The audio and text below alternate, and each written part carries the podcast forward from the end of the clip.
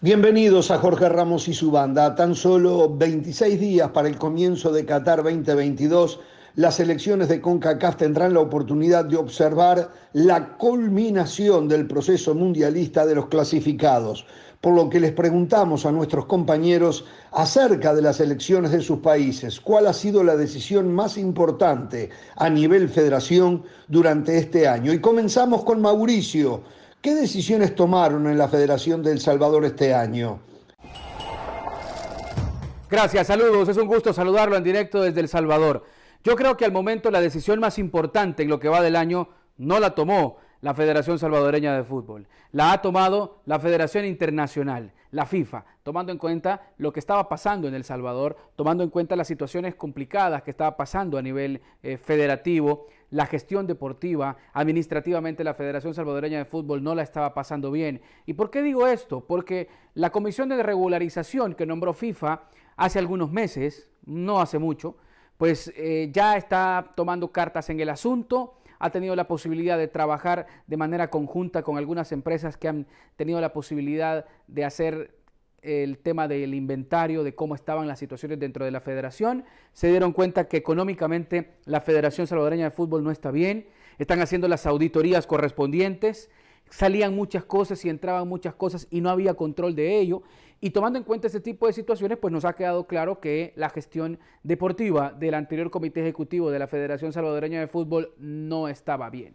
El comité ejecutivo de la Federación Salvadoreña de Fútbol pues tenía algunos vacíos, sobre todo en cuanto al tema de indumentaria, de patrocinios, de temas económicos. Creo que no estaban gestionando de la mejor manera y ahora lo ha dejado muy en claro eh, la comisión de normalización que preside Humberto Sáenz Marinero, que de hecho a su mando ya generó también el primer partido de carácter amistoso frente a la selección de Perú en Washington y está por cerrarse otro amistoso para el mes de febrero en la última, digo, para el mes de noviembre próximo, eh, que será la última fecha FIFA previo a la Copa del Mundo de Qatar 2022 para El Salvador. Podría ser siempre en Estados Unidos, en Los Ángeles, incluso podría ser también el partido que pueda avecinarse para la selección salvadoreña de fútbol. En resumidas cuentas, creo que la mejor decisión que se ha tomado en el año para El Salvador a nivel eh, de federación es que la FIFA pusiera una comisión de normalización, que primero está ordenando la casa, que segundo ya nos dimos cuenta que no se va a llevar ni por amiguismos ni por compadrazgos. Aquí el fútbol lo están tratando de regularizar tal cual lo eh, pide las exigencias de FIFA y de CONCACAF que la iluminación le hace falta, no se juega de noche, por ejemplo. Ya clausuraron dos estadios que no se puede jugar de noche, que había sido aprobado por el anterior comité, por amiguismos, por compadrazgos, por, de, por aquel dirigente que se acercaba y decía, haceme el favor para poder jugar de noche, aunque la luz no me dé. Ese tipo de detalles nos queda claro que este comité ejecutivo que ahora es una comisión de regularización, es una comisión de normalización que preside Humberto Sanz Marinero y los demás abogados, pues está claro que no van a dejarse llevar por absolutamente nada de este tema, por amiguismo ni por compadrazgo. Se van a llevar tal cual lo rige la CONCACAF y las leyes, por supuesto, de la FIFA. Incluso después del partido frente a Perú en Washington, hay 10 jugadores que van a ser sancionados porque parece que hicieron una fiestecita en una de las habitaciones. Están todavía investigando, pero ya le han pasado todo a la comisión disciplinaria. Lo están haciendo tal cual se debe de hacer y que a partir de ahí yo creo que es un precedente importante para también sancionar a aquellos actores que son los más importantes, que en este caso por supuesto también son los futbolistas. Reitero, Jorge, aquí lo más importante que se ha tomado en cuenta o la decisión más importante es nombrar a esta comisión de normalización que está tratando de hacer el trabajo como debe de ser. Continúe usted con más acá en Jorge Ramos y su banda. Un saludo. Gracias, Mauricio. Vamos con Jenny. La selección de Honduras realizó algún cambio importante en este año, Jenny? Hola Jorge, me da gusto saludarle a usted y a toda la banda desde San Pedro Sula, Honduras. Bueno, hay cosas positivas y negativas que resaltar, al menos para este 2022, eh, por parte de la Federación Nacional de Fútbol. La negativa, pues obviamente el, el fracaso a nivel de selección mayor eh, y la forma, ¿no? Como se fracasa última en la eliminatoria. Eh, luego, pues el hecho que se haya nombrado quizás un entrenador interino en vez de haber comenzado un proceso de cara a lo que va a ser el 2026, me parece que siguen siendo otros de los desaciertos de la Federación de Fútbol de Honduras. Pero es que, claro, el próximo año a inicio habrán elecciones y no se sabe si seguirá esta presidencia. Entonces ahí ese signo de interrogación. De las cosas, digamos, positivas, bueno, haber separado al Bolío Gómez, de verdad este año después del fracaso, em, porque parece que no estaba comprometido con el, con el proceso, no tenía la confianza para iniciar uno nuevo, iba a ser eh, gastar el dinero o la plata en un entrenador que difícilmente se iba a quedar hasta para el arranque de la eliminatoria eh, siguiente.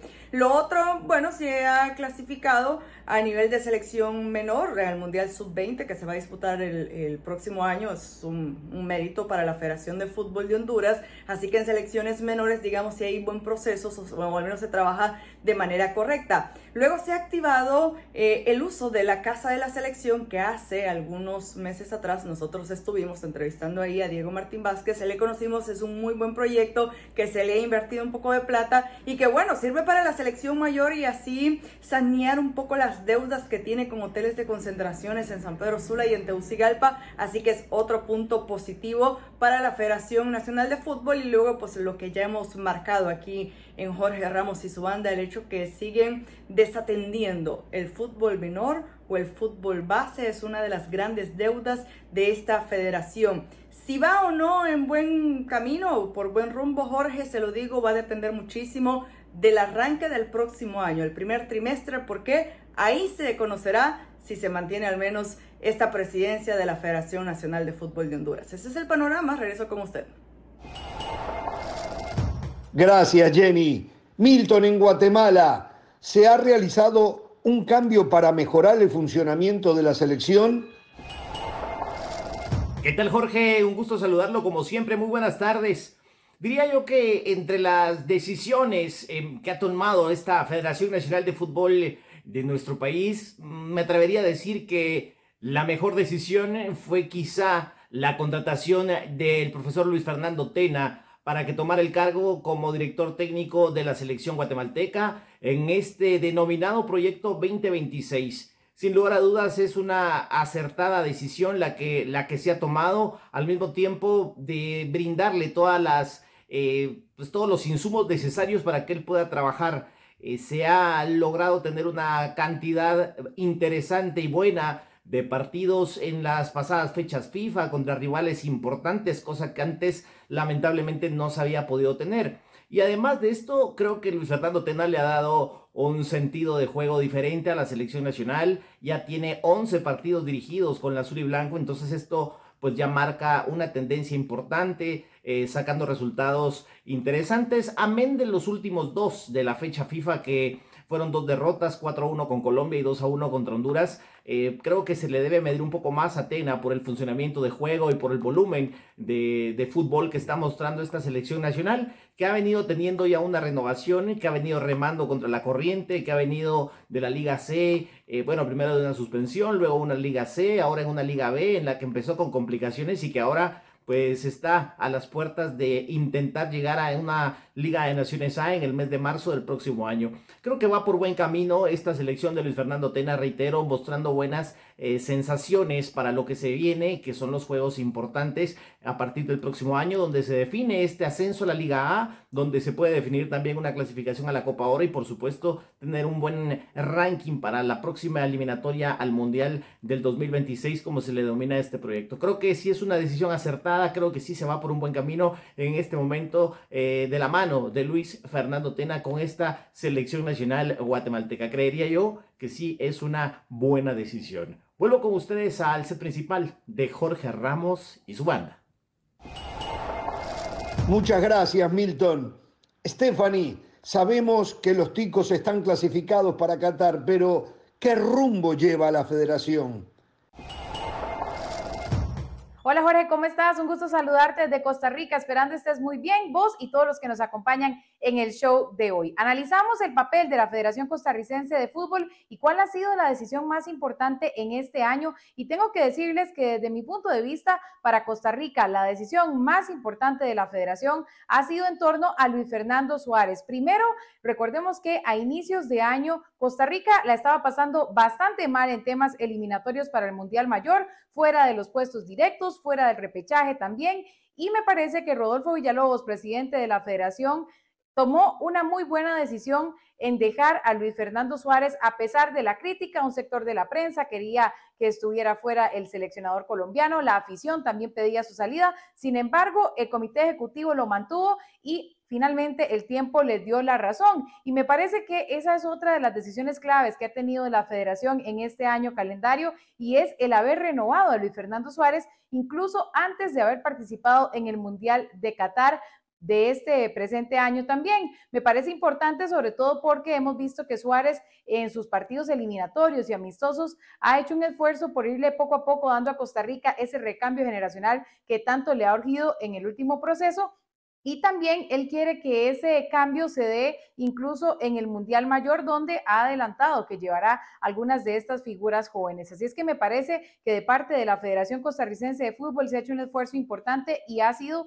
la mejor decisión del año en dejar a Luis Fernando Suárez y también renovarlo incluso antes de que se dé la participación en el Mundial. La federación desde mi punto de vista va por buen camino, siempre con cosas mejorar a mejorar en la parte administrativa y también me parece que en selecciones menores que ha quedado debiendo porque Costa Rica antes era protagonista en mundiales menores y es algo que los ticos han dejado de hacer. Es mi análisis desde Costa Rica, Jorge, sé que tenés muchísimo más. Muchísimas gracias, Stephanie. Por último, Juancho, ¿cuál ha sido la decisión más importante de la Federación Panameña? ¿Qué tal Jorge? Qué gusto saludarle, un placer compartir junto a la banda una semana más en la señal de ESPN Deportes para hablar de esta ocasión acerca de aciertos que han podido tener las distintas federaciones de la región, en este caso Panamá. ¿Cuál ha sido el principal acierto de la Federación Panameña de Fútbol en este año 2022? Donde, recordemos, Panamá queda fuera de la clasificación al Mundial de Qatar 2022 a falta de una fecha en la eliminatoria cuando habían estado pues coqueteando con los puestos de clasificación prácticamente durante todo el octagonal. Aún así, me parece que la decisión más acertada que ha hecho la Federación Panameña de Fútbol ha sido la renovación de Thomas Christiansen y su cuerpo técnico con miras al Mundial 2026, por distintos factores, principalmente porque, a pesar de que no se logra la clasificación y que se podría considerar un fracaso futbolístico, esta selección panameña dio diferentes motivos para hacer creer que el camino es el correcto principalmente por estilo de juego y por lo que puede dejar, no solamente el estilo de juego, sino también lo que viene detrás, la forma en la que está trabajando Thomas Christiansen, yendo a las diferentes provincias, a trabajar con técnicos de las diferentes ligas provinciales, trabajando de la mano con el técnico de la selección sub-17, habiéndose involucrado en el proceso sub-20. Y yo creo que esto es algo sumamente positivo con miras no solamente al 2026, sino al futuro del fútbol panameño.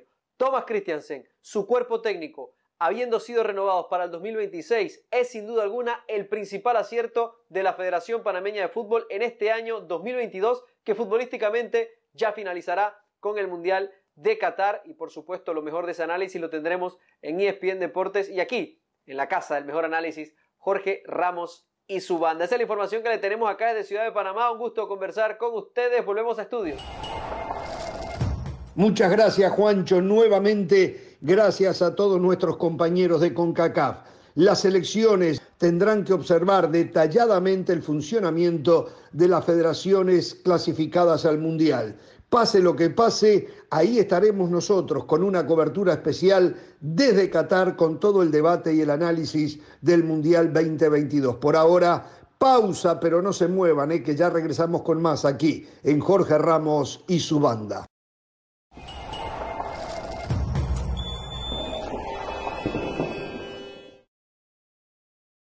La editorial del día es traída a ustedes por State Farm. Como un buen vecino, State Farm está ahí.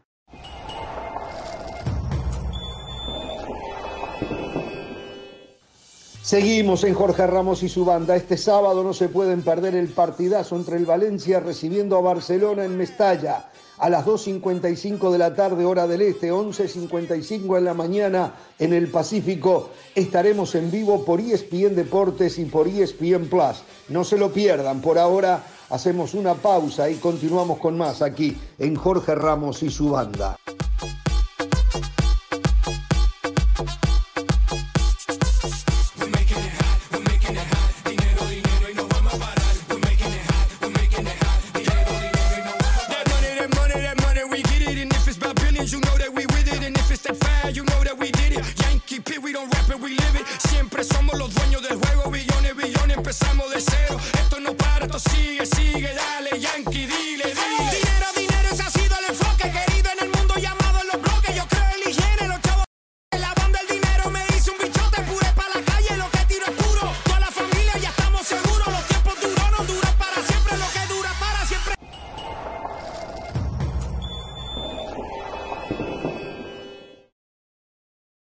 Más allá del juego hay algo en lo que todos vamos a coincidir.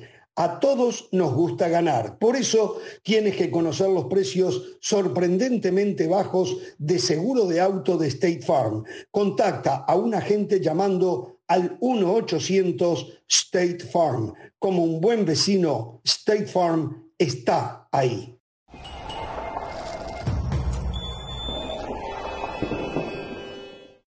Queremos agradecer a todos los que eligen escucharnos en el podcast. Gracias a ustedes somos el podcast número uno en castellano. El podcast está disponible en todas sus plataformas favoritas. Con ustedes, todo. Sin ustedes, nada. Muchas gracias.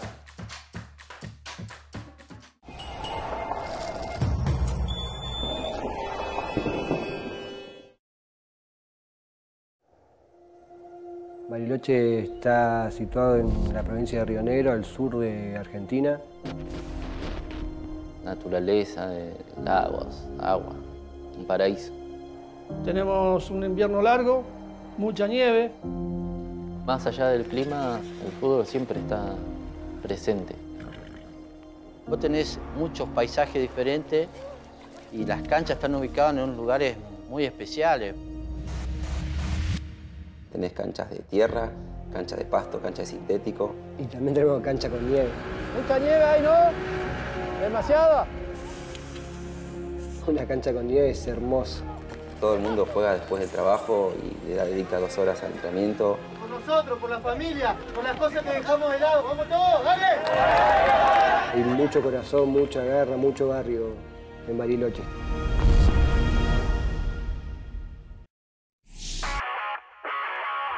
Saludos, mi nombre es Sebastián Martínez Christensen y esto es Sport Center ahora. Comenzamos hablando de la selección mexicana de fútbol, dado que este miércoles Gerardo del Tata Martino, el director técnico, dará la lista preliminar de 31 jugadores de cara al Mundial de Qatar.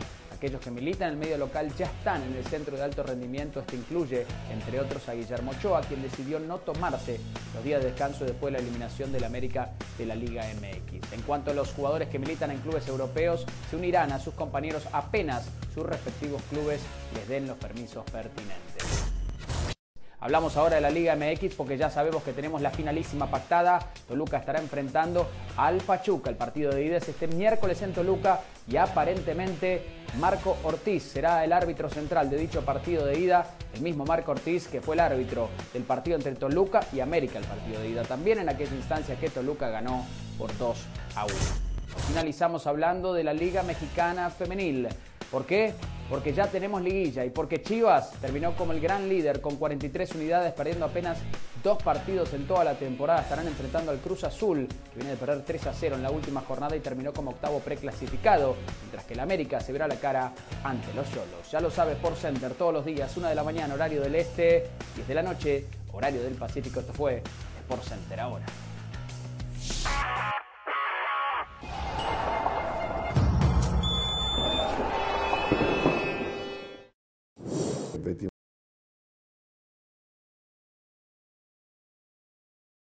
Nuestro compañero Mario Alberto Kempes tuvo la oportunidad de sentarse con Manuel Pellegrini, el actual entrenador del Real Betis, y en esta exclusiva entrevista pudimos saber cómo ha trabajado con el equipo para llevarlo a estar en las primeras cinco posiciones de la tabla de la liga. Aquí los dejamos con dicha entrevista. A ver, ¿qué ha hecho Pellegrini para conseguir un Betis tan competitivo? Bueno, es difícil eh, decir lo que ha hecho uno. Yo creo que es un trabajo en conjunto, un trabajo global de una institución muy popular aquí en España, donde tiene una hinchada de, de respaldo de 50, 55 mil personas todos los partidos, que se nota ese apoyo en la calle. Y creo que ha habido primero bueno, una convicción de idea en cuanto a lo que hago yo en mi carrera y lo he hecho en todos los clubes en que, en que hemos estado.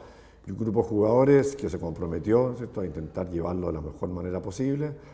Eh, han funcionado hasta el momento, hemos clasificado dos veces a Europa, cosa que Betty no lo había logrado hacer. Una directiva que ha tratado también de mantener un plantel eh, de acuerdo a las posibilidades de, de, de, competir por algo en una liga tan difícil como la, como la española. Así que yo le diría, yo diría que es un trabajo de equipo. Diez jornadas de, de liga, están dentro del top 5. ¿Usted lo pensaba cuando empezó el campeonato? Yo lo hablé siempre con los jugadores, tratar de mejorar lo que hicimos las temporadas anteriores. El primer, hace, hace dos años que comenzamos aquí, eh, a esta altura del campeonato llevábamos 12 puntos, el año pasado llevábamos 18, este año llevamos 20, así que en ese aspecto hay una, hay una mejoría. En segundo lugar, yo creo que no es bueno ponerse objetivos antes de comenzar el campeonato, yo creo que hay que irlo demostrando semana tras semana para lo que estamos capacitados, justamente jugando contra diferentes equipos de local, de visita. Por el momento tenemos un rendimiento bastante alto, tanto en Europa como, como lo nuestro, así que el fútbol es presente, hay que seguirlo demostrando, pero creo que estamos en el camino correcto. Ahora la obligación, ¿no es cierto? Y el desafío es mantener este camino hasta la, por la temporada completa. Entonces quiere decir que antes de la temporada los objetivos no. Ir paso a paso, como se dice. Es que yo creo que hay unos objetivos realísticos. Si uno se va solamente por la parte económica, hay cinco o seis instituciones que están por arriba del Betis en, planilla, en, plantilla. Entonces, a lo mejor esos son los que tienen las obligaciones eh, desde el punto de vista de relaciones económico de, deportivo. Por otro lado, ¿cierto? hay una intencionalidad y una ambición de un grupo de jugadores que, de tratar de reducir esa distancia y es lo que nosotros estamos abocados. Entonces, no estamos eh, con una imposición de llegar a una determinada competencia porque la realidad indica que hay instituciones que tienen más posibilidades. Pero sí estamos, ¿no es cierto?, con la ilusión de demostrar que somos capacitados para pelear.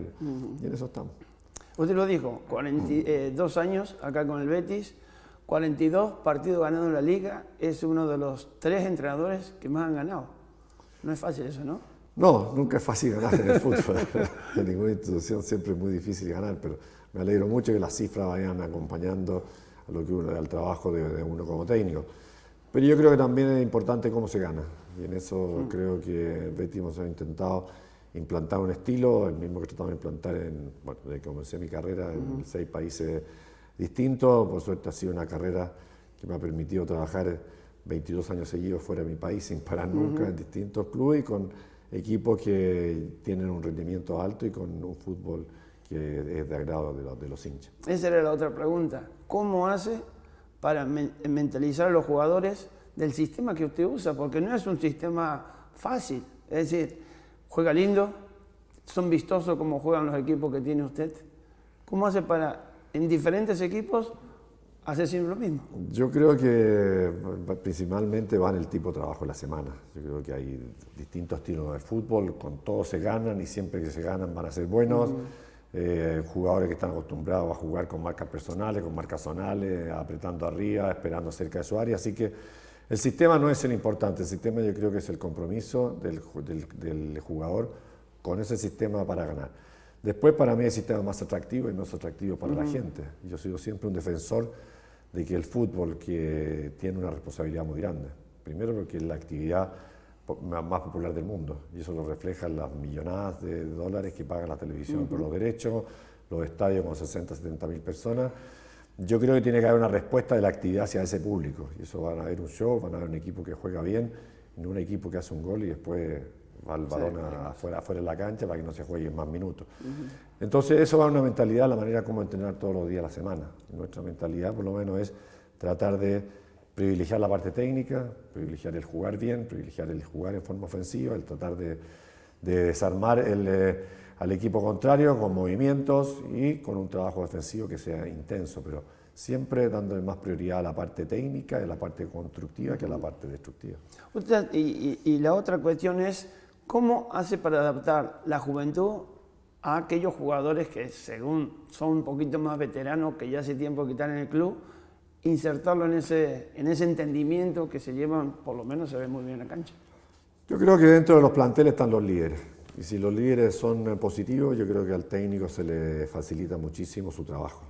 Entonces, esos mismos líderes están, cuando ven jugadores jóvenes, lo están ordenando, lo están exigiendo, lo están colocando en su, en su lugar, porque muchas veces se crecen antes de tiempo. Y yo creo que en ese, en ese aspecto la, la capacidad de liderazgo de, del grupo ha, sido importante. Aquí tenemos jugadores de una trayectoria eh, grande, el caso de Claudio Grau, de Joaquín, de Andrés Guardado, por nombrar algunos de los, más, de los más líderes, ya con una edad bastante avanzada y son un ejemplo para cada uno de los jugadores jóvenes que se van integrando a este, a este proceso. Así que yo creo que ese liderazgo dentro del plantel de jugadores importante facilita mucho a la hora del técnico. Eh, por delante tenemos un año muy raro, con un mundial de por medio. ¿Tiene el Betis espalda suficiente como para tantos partidos y tan cortito tiempo? Y es complicado, yo creo que por eso que recién hablábamos de la capacidad económica de cada club y la posibilidad de tener planteles más fuertes o menos fuertes. Yo creo que en eso ya el año, este año es distinto con el, con el parón del Mundial, van a haber muchísimos más partidos a mitad de semana. Mm. Por eso que eh, tenemos una rotación constante de jugadores en la medida que uno le ve en la semana un rendimiento alto, porque tenemos que tratar de seguir ganando partidos. Como dije, el camino por ahora es el correcto, es una respuesta que la tendríamos que ver a final de temporada, si fue falta de plantel, si no fue falta de plantel, si logramos el objetivo que nosotros nos planteamos, si mantuvimos un nivel de juego. Son muchas respuestas que en este momento que son incógnitas, pero que vamos a intentar demostrarlo en el campo de juego, es que sí que estamos preparados. ¿Qué le hizo volver otra vez a España? Porque dicen que segundas vueltas nunca son buenas, pero a usted le va fenomenal.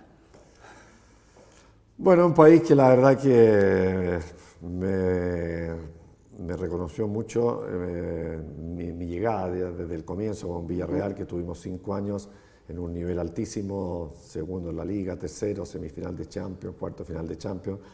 Es un país que tiene una calidad de vida muy importante, una gastronomía muy importante, un clima muy importante, así que es un gran país para, para vivir. Tuve la suerte de estar aquí 10 años seguidos, primero en el Villarreal, después de, en el Real Madrid, después en Málaga. Por distintos motivos se terminó una etapa en Málaga, si no me habría quedado feliz en ese club.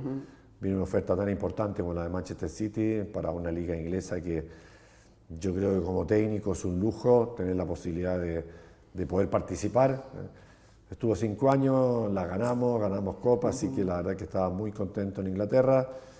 Desgraciadamente la segunda temporada del West Ham no, no fue buena, el club decidió cambiar de, de, técnico. Yo ya cuando estaba allá había tenido muchas, muchas ofertas para volver a España, incluido el Betis dentro de eso mismo. Habló la gente de Betis conmigo, vi que había un proyecto que me, ilusionaba en relación al plantel que también había y volví feliz, la verdad que era volver casi a mi casa donde tengo mi segundo hogar en Marbella ya por muchos años. Así que para mí la liga, España como país para vivir, eh, es espectacular, la liga es muy buena, la liga inglesa también, es un lujo, es un lujo estar para, estar, haber estado ahí. Así que la verdad que para mí mi carrera no, que, he desarrollado fuera del país, no hay ningún lugar en que me, he arrepentido de haber estado. Incluso el de año y medio en China fue una experiencia muy importante. Así que estando en la Liga Española la Liga Inglesa, que son las dos mejores ligas de Europa, por supuesto que va a ser siempre un lujo para un técnico. Hablando de las grandes figuras, el Betis, la relación con Joaquín, que es, bueno, es el ídolo de acá de, del Betis, ¿cómo es la relación? ¿Cómo hace para manejar un jugador que no es joven, tampoco es viejo, pero tiene unas ganas cada vez que entra a la cancha impresionante? Con Raúl, eh, perdón, con Joaquín hay varias cosas, ¿no es cierto? Primero que lo, que lo conozco a él desde Málaga, lo llevé yo, mm. lo llevé de, Valencia a Málaga, donde estuvimos allá tres años con una gran relación, donde a lo mejor tuvo también ya cambios posicionales conmigo, ya no era el banda que vuelta, jugaba detrás del punta, le daba más importancia a su capacidad, a su capacidad técnica. Es muy fácil llevarlo a él, es muy fácil porque tiene virtudes importantes. Primero, una humildad que a lo mejor muchos jugadores con el grado de popularidad que tiene él y de ascendencia que tiene dentro de, no digo solamente del Betis, digo de España, cualquier parte de España que uno va es impresionante cómo lo reciben.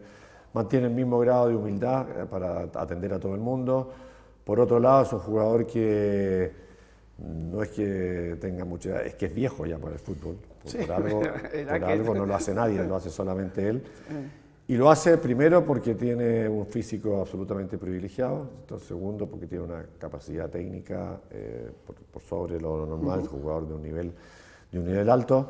Tercero porque él sabe separar absolutamente todo lo que es la parte mediática, con sus programas de televisión, que que lo grabó antes, con todo lo que se produce alrededor de él, extrafutbolístico, lo separa absolutamente cuando entra al campo.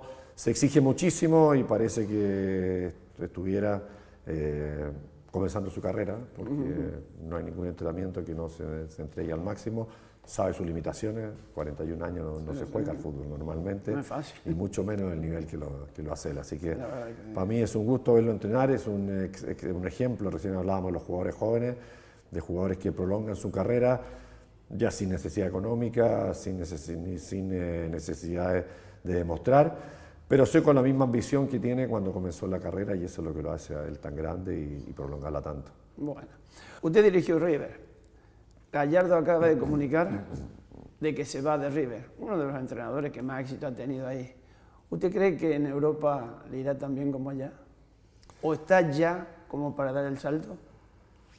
Bueno, a mí una de las razones por la cual llegué a Europa fue justamente por el paso por Argentina. Este, Tanto en San Lorenzo como en River tuvimos, por suerte, muy buenas campañas que el fútbol argentino catapulta a muchos jugadores, de, jugadores y técnicos de, de Sudamérica a Europa, que no es fácil, no es fácil venir. Yo creo que Marcelo ha hecho una carrera brillante en River, así que tiene los pergaminos suficientes ya para poder aspirar a llegar a Europa. Quizás hasta la prolongó muchísimo, porque los dejar River no es fácil y mucho más cuando se tienen los éxitos que ha tenido Marcelo. Él fue jugador también aquí en Europa, así que conoce, conoce el medio. No cabe ninguna duda que el, el paso siguiente Marcelo va, va a estar por aquí en, en algún país de, de Europa, en alguna, en alguna de las ligas. Así que me alegro muchísimo por él. Tuve la fortuna de dirigirlo también como jugador cuando, estaba, cuando estaba en River conmigo. Así que su futuro seguramente ya renunciando a River va a estar en el paso siguiente que es venir acá a Europa. Hablemos de su país, de la selección. ¿Todavía tiene la posibilidad o le cruza por la cabeza dirigir la selección? Lo he dicho siempre que para mí sería un gran orgullo dirigir una selección que tenga un programa claro de, de qué es lo que quiere. Si es dirigir, a mí personalmente he hecho una carrera bastante prolongada en muchos países de- del mundo, he logrado títulos, me encantaría terminar mi carrera dirigiendo a selección nacional y dirigiendo un mundial. Eh, no creo que, que mi obligación sea ir a, a- a Chile a tratar de clasificar un mundial. Creo que si hay un proyecto serio en Chile en un determinado momento, eh, donde hay un trabajo globalizado a través de las divisiones inferiores, a través de los campeonatos, a través de los clubes, que permita ¿cierto? aspirar a llegar a un mundial a través de una base sólida, yo feliz me podría hacer cargo de un proyecto en el momento adecuado. Por ahora tengo contrato con el Betis tres años más, me gusta cumplir mis contratos. Trato un poco, por eso admiro tanto a Joaquín en mi carrera, un poco yo soy a lo mejor el Joaquín del, del fútbol en la Claro, parte sí, sí, futbolística, porque parto, eh, cada año que parto con la misma visión, con la misma exigencia, no mirando lo que he hecho hacia atrás, sino lo que me falta Ujú. por hacer para adelante. Y por supuesto hay un, un espacio que ojalá me encantaría llenarlo, justamente con la capacidad de tener la posibilidad ¿cierto? de poder realizar un trabajo en conjunto con una directiva seria que quiera desarrollar el fútbol chileno para poder llegar a, a un mundial en forma, eh, en forma de, a través de una base y no a través de un fortuito de unos resultados Sí, sí. En, en una eliminatoria. Es que es tan difícil eso porque realmente lo que priva en cualquier selección es llegar a un mundial. Ganar, como sea, como se dice. Sí, pero yo creo que hay fútbol, bueno, el- vamos a ir solamente a Sudamérica, por supuesto que hay Sí, sí, países sí. como Argentina y como Brasil que tienen un adelanto, que tienen una capacidad de jugadores Ujú. importante, pero yo creo que hay dos cupos más, ¿no es cierto?, tres cupos más para tener una continuidad de tratar de ir a mundial tras, eh, tras mundial en base justamente a superar al resto. Yo creo que nadie pretende que Chile sea campeón de América, eh, superando alguna vez, pues, y lo ha hecho un Lo ha par de hecho, sí. veces, esto, y ese mismo impulso quizás sirvió para mantener ese nivel y no, y no, lo, no se ha podido hacer. Va a estar siempre, va a estar Brasil, va a estar Argentina. Yo creo que está también la ambición de ir a un mundial y avanzar a un par de rondas siguientes, como también ha sido capaz de hacerlo. Entonces yo creo que hay caminos para intentar mantener eso más en el tiempo. ¿Qué opina de esa famosa Superliga que decían que iban a jugar los super equipos y el resto otra liga aparte? Yo creo que hay distintas realidades en las ligas. Yo no, eh, como digo, tuve cinco años en Inglaterra. No se me imagina Inglaterra sin la Premier League. No Ujú. creo que tenga ninguna intención los clubes ingleses porque es una Superliga, esto por la, por, por la cantidad que se manejan de derechos de televisión, porque los estadios están absolutamente repletos, porque a la gente le gusta mucho más el fútbol local que el fútbol de europeo. En Inglaterra se valoriza más eh, la Premier que la Champions. Entonces, Hay muchas razones por las cuales el fútbol local en cada uno de los países es muy importante. Primero, para el desarrollo de la actividad dentro de su país. Segundo, porque ver como la Liga Española sacar todos los tres o cuatro mejores equipos para irse a una Superliga, no sé si no, no agotaría el interés por ver esos partidos. Ya lo tenemos en la Champions, donde hay muchos, a lo mejor, exceso de equipos, quizás se puede reducir la cantidad de equipos, pero están los derechos de televisión detrás. Yo creo que la Superliga, sin de, con los mejores equipos de cada país, se pierde la parte competitiva de poder llegar a esa Superliga. A mí personalmente no me parece una muy buena idea. Si sigue, volvemos a casa, como quien dice. Se sigue todavía escuchando los ecos de ese triunfo del Betis ante el Valencia por la Copa del Rey, por los penales. ¿Se sigue todavía viviendo esos momentos? Yo creo que sí, yo creo que hay un momento de, euforia ya hace... Primero hay un momento de alegría y a mí me alegra, me, me, pone muy contento de, ya de tres años el Primero de clasificar a Europa el, eh, el, primer año, después la Copa del Rey, nos fuimos ahí en cuartos final en el minuto 120, que queríamos ya el primer año aspirar. Un segundo año donde repetimos la, la llegada a Europa, cosa que no había hecho el Betis en su historia y llegamos al punto culmine de ganar la Copa del Rey, más aquí en Sevilla, con, nuestro público. Un título que hacía 17 años que el Betis no tenía, 17 años mucho tiempo para una generación ya que no se acuerda lo que era ganar un título. Y la verdad que la euforia yo la, no la vi, yo estaba en muchos clubes grandes ganando campeonatos y la euforia que desarrolló ese título aquí en Sevilla no la he vivido nunca, no solamente durante el, el encuentro, sino que lo que lo que siguió los días después, las semanas después. Y hemos mantenido este año la posibilidad ya de estar clasificado a Europa, seguir peleando los primeros lugares, así que creo que han sido tres años de felicidad para la hincha del Betis, donde el momento culmine ha sido esa copa y estoy seguro, porque lo vivo en la calle todos los días, mm. de que todavía no se olvida y no se va a olvidar por mucho tiempo. Europa League, Roma, Betis. ¿Qué se siente ganarle a Mourinho en su estadio, ¿qué se siente? lo digo con toda sinceridad porque yo no tengo ningún problema con José Mourinho, ni más mínimo, uh -huh. haber hecho unas declaraciones de acuerdo a su personalidad, a mí no me influyó en lo más mínimo y siempre digo al revés, fue un desafío muy grande elegir a Málaga, un equipo que de la nada llegamos a cuarto final de Champions, clasificamos a Champions League, salimos tercero en el campeonato, cuarto en el campeonato un ambiente dentro de la ciudad espectacular, así que es dentro de los mejores años de mi vida yo calificaría esos tres años de mala. Pero con José Mourinho no tengo nada, ni tengo un, algo especial por ganarle a la Roma. Al revés, yo quiero que el Betis tenga la mentalidad de equipo grande, querer clasificar, como lo pudimos hacer en Málaga, donde eh, jugamos una Champions League, donde se nos habían ido siete jugadores, donde el club estaba impago durante tres o cuatro meses, clasificamos invicto, ganamos a Milán, pasamos a octava final, llegamos a cuarto final donde fuimos eliminados con un upside pero ridículo que hoy día con el VAR ni siquiera se habría estado. Entonces, eh, todo eso es lo que uno consigue, lo que trata de inculcarle al jugador, no ganarle un determinado eh, equipo en, en una determinada competición. Nuestra obligación es tratar de clasificar el Europa League para la ronda siguiente.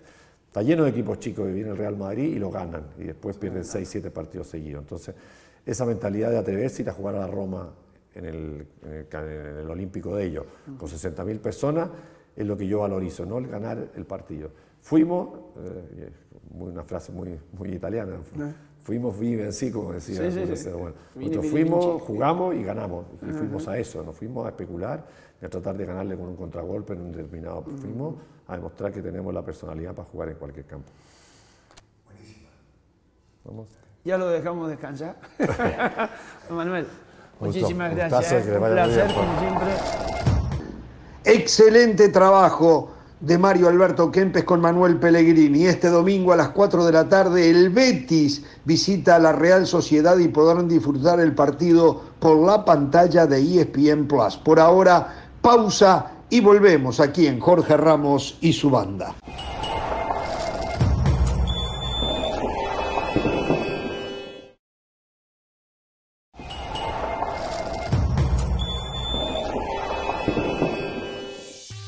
Continuamos en Jorge Ramos y su banda. Este domingo tendremos un partidazo donde el Real Madrid recibirá el Girona en el Santiago Bernabéu. El partido lo podrán sintonizar a las 11 de la mañana, hora del este, a través de las pantallas de ESPN Deportes y de ESPN Plus. Ya lo saben, ¿eh? Toda la cobertura de la liga se vive a través de ESPN. Pausa y volvemos con más en Jorge Ramos y su banda.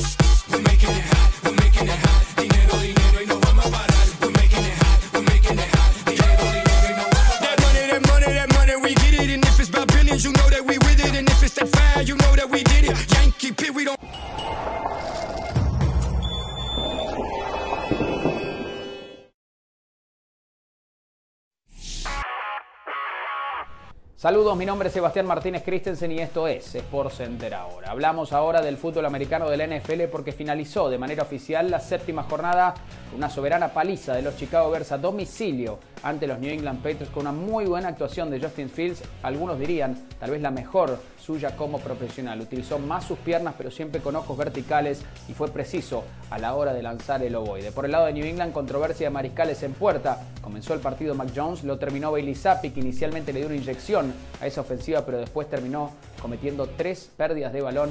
Veremos quién será el quarterback titular de New England de cara al futuro. Por lo pronto, Chicago llega a la segunda mitad de la temporada con un registro de 3 y 4. Los New York Jets no se quedaron de brazos cruzados después de enterarse que habían perdido su corredor novato estelar Brice Hall por el resto de la temporada y llegaron a un acuerdo con los Jacksonville Jaguars para obtener los servicios del corredor James Robinson a cambio de una selección de sexta ronda de 2023 que pudiese convertirse en una selección de quinta ronda en caso de que James Robinson corra para más de 600 yardas por tierra. De esta manera, Michael Carter, James Robinson, los dos corredores, un sorprendente equipo de los Jets. Finalizamos hablando de Los Ángeles Chargers porque después de su dura derrota ante los Seattle Seahawks llegaron incluso peores noticias. Su estelar contratación de temporada baja y gran esquinero JC Jackson se perderá el resto de la temporada por una lesión en el tendón rotuliano. Y lo peor para el equipo angelino es que no fue la única lesión. El receptor abierto Mike Williams sufrió un esguince en la parte alta de su tobillo y también se perderán múltiples semanas de acción. Los Chargers con la derrota e incluso con par de bajas más que sensibles de cara a lo que se viene en lo que resta de la campaña del fútbol americano de la NFL. Por Center todos los días, 1 de la mañana, horario del este, 10 de la noche, horario del Pacífico. Esto fue Sport Center ahora.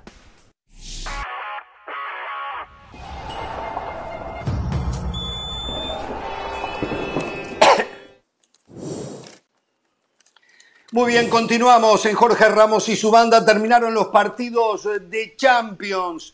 Perdió el Real Madrid, goleó el Paris Saint Germain, tremendo cachetazo, se lleva la Juventus, Manchester City no pudo con el Dortmund, volvió a ganar el Chelsea en alguno de los resultados. ¿eh? Pereira, le pido a usted o a Del Valle si tienen los resultados y tabla de posiciones de los grupos que hoy se jugaron. Sí, por supuesto, tenemos absolutamente todo. Si quieres, José, de los resultados, yo doy la tabla. Tengo todo, pero para compartir. Muy bien, hagamos así. ¿eh? José tiene ganas de trabajar hoy o tiene ganas de irse. por supuesto, vamos entonces en orden.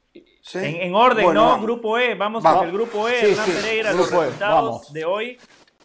A primera hora, el Chelsea le ganó 2 por 1 al Salzburg y el Milan en condición de visitante goleó 4 por 0 al Dinamo de Zagreb.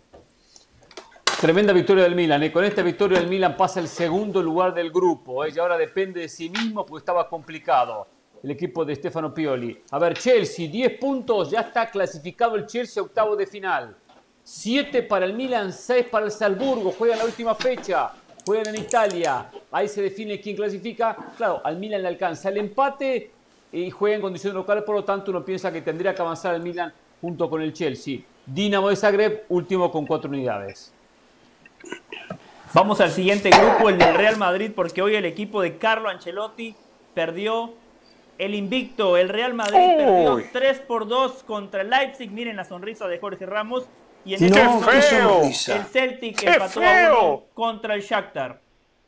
Ese grupo, Real Madrid, Real Madrid 10 puntos, ya está clasificado a los octavos de final. No tiene el primer puesto asegurado, pero sí está clasificado. Leipzig tiene 9. El Shakhtar Donetsk tiene 6, tiene 6 y se enfrentan en la última fecha. Si el Shakhtar Donetsk como local en Polonia le gana al Leipzig, clasificaría segundo. porque ya le había ganado lo que era el partido de la primera fecha. El Celtic quedó último, nadie lo quita de ese último lugar con solamente dos puntos. En el grupo G, el Sevilla le ganó 3 por 0 a Copenhague y como está Hernán Pereira, voy a mencionar que anotó gol Montiel, muy bien el argentino, golazo de Isco. Y en ese mismo grupo, el Borussia Dortmund empató a cero con el Manchester City. Mares falló un penal, un penal que los aficionados del Sevilla hubiesen celebrado. Sabe que este grupo está todo definido, ¿eh? Manchester City clasificó y ya primero, se aseguró el primer lugar por el desempate. El Borussia Dortmund está clasificado y segundo por desempate, por más que lo alcance el Sevilla, igualmente ya tiene el segundo puesto asegurado. Sevilla se va a la Europa League. Mientras tanto, el Copenhague se despide, por más que falte una fecha, de lo que son las competencias europeas. El Benfica en un partidazo trepidante de ida y vuelta le ganó 4 por 3 a la Juventus de Turín. Anotó gol el estadounidense Weston McKinney en ese mismo grupo con una gran exhibición de los sudamericanos. Messi hoy la rompió, Neymar la rompió, Mbappé también. El Paris Saint Germain le ganó 7 por 2 al Maccabi Haifa. Algo, algo este para contar, muchachos. Juventus, Juventus, Juventus. Ah. Este grupo quedó definido. Falta saber quién primero, quién segundo. Ya están en la próxima ronda el PSG y el Benfica, el Benfica de Enzo Fernández. Ya están los dos en octavo, octavo de final. Hay que definir quién termina primero, quién termina segundo en la última fecha, donde el PSG, ojo a esto, el PSG va a Italia, mientras que el Benfica va a Israel contra el Maccabi. Digo esto porque es más fácil el partido del Benfica que del PSG, y para el PSG es crucial terminar primero para evitar a un Real Madrid o evitar un City en cruce de octavo de final. Ojo con esto también, ¿eh? el Maccabi Haifa tiene tres, Juventus tiene tres, en la última fecha se define quién termina tercero y va a la Europa League. Pero lo que dice, eh, lo que dice Richard, ojo que la Juve hoy en el desempate está quedando fuera, está quedando cuarto, lo cual a la Juve hoy no le alcanza uh. ni para Europa League. Tendrá en la última fecha que conseguir más puntos que el Maccabi Haifa para poder llegar a Europa League. Tan 3-3, o sea, ganar y que el conjunto de Israel pierda o, que empate y de esa manera meterse en la próxima ronda. Puede quedarse sin nada el conjunto de Turín.